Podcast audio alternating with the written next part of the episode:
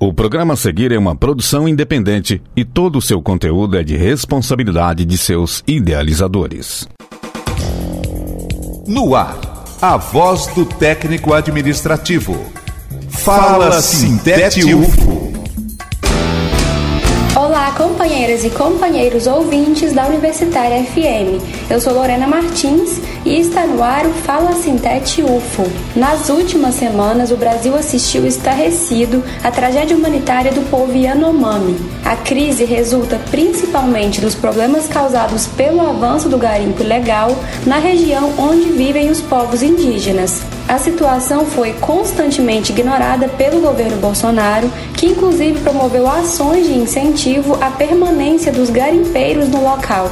De acordo com o Ministério dos Povos Indígenas, 99 crianças entre 1 e 4 anos de idade morreram devido às consequências do garimpo ilegal na região. E para conversar com a gente sobre esse assunto, eu convido a Gabriela Junqueira, que é professora, doutora em antropologia e trabalha com a temática indígena há mais de 10 anos. Gabriela, seja bem-vinda. Olá a todas e todos que nos acompanham. Gostaria de trazer aí um panorama para a população geral de quem são essas pessoas. O povo Yanomami ocupa uma terra indígena localizada ali na fronteira da Amazônia brasileira e venezuelana e vem sofrendo com uma desassistência sanitária, enfrentando casos de desnutrição severa, de doenças como a malária. Dados recentes apontam que cerca de 10 mil Yanomamis vivem na Venezuela e 28 mil vivem aqui no Brasil, distribuídos em cerca de 230 comunidades. Vale destacar que esse é um número sempre em fluxo, tá? É uma estatística que não é aí muito estática, devido a esse povo em movimento. A terra indígena Yanomami é a maior terra indígena demarcada do Brasil, né? O seu território ocupa cerca de 9 milhões e meio de hectares e no último ano, aí a terra indígena completou 30 anos da sua homologação, né? Infelizmente, em meio a esse cenário de destruição ambiental, de doenças e violações de direitos causados pelo avanço do garimpo ilegal. A terra indígena ela enfrenta ali uma invasão garimpeira desde a década de 70, época da ditadura militar, e desde então foram abertas centenas de pistas clandestinas de garimpo no curso superior dos principais afluentes ali do Rio Branco. É, o número de garimpeiros chegou a ser estimado já em 40 mil. E no último dia 20 de janeiro a gente acompanhou o Ministério da Saúde, que declarou uma emergência de saúde pública no território Yanomami brasileiro em razão da desassistência ao povo Yanomami, que vem enfrentando aí o avanço do garimpo ilegal e o abandono do governo. Desde parte ali do governo Temer, a gente vê um movimento de uma flexibilização do usufruto exclusivo dos indígenas em terras indígenas. E no governo Bolsonaro a gente vê ali um incentivo, mesmo do governo federal, à presença de garimpo em terras indígenas, particularmente ali em Roraima com os Yanomami. É importante a gente voltar aí um pouquinho no tempo. E em 1991 a gente tem a demarcação da terra indígena Yanomami, em 1992 a homologação da terra indígena e em 1993 Jair Bolsonaro, enquanto deputado federal, redige e apresenta ali um projeto de lei para tentar anular a demarcação e homologação da terra indígena Yanomami. É um projeto que foi engavetado e retomado até ser totalmente ali engavetado em 1998. Então a gente vê mesmo um projeto de ataque a essas pessoas, ao seu modo de vida, ao seu território. Quando a gente tem o Jair Bolsonaro chegando à presidência, eu acho que houve entendimento que, né, pela anulação da terra indígena seria inconstitucional ali tentar atacar essas pessoas. Então a gente vê um outro movimento de ataque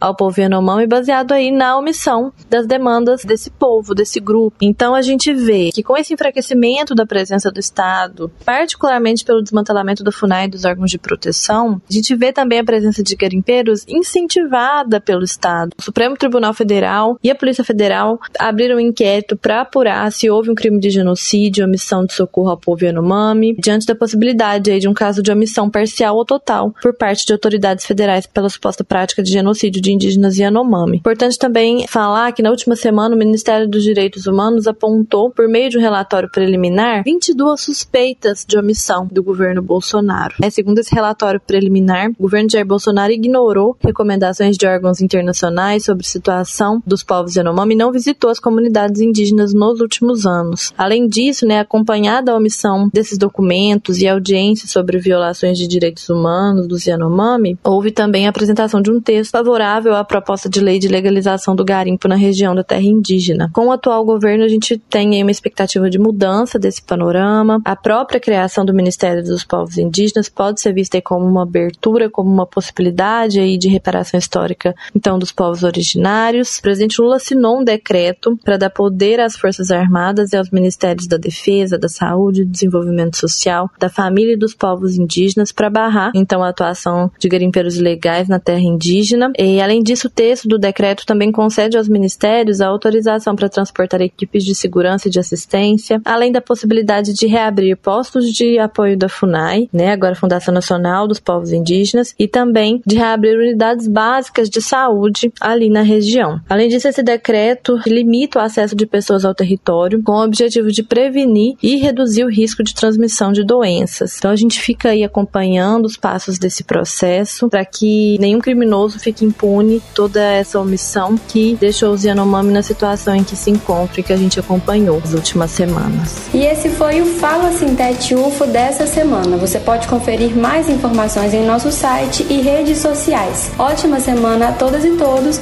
e até o próximo programa. Fala Sintete UFO. A voz do técnico administrativo. O conteúdo que você ouviu é de uma produção independente, sendo assim de inteira responsabilidade de seus idealizadores.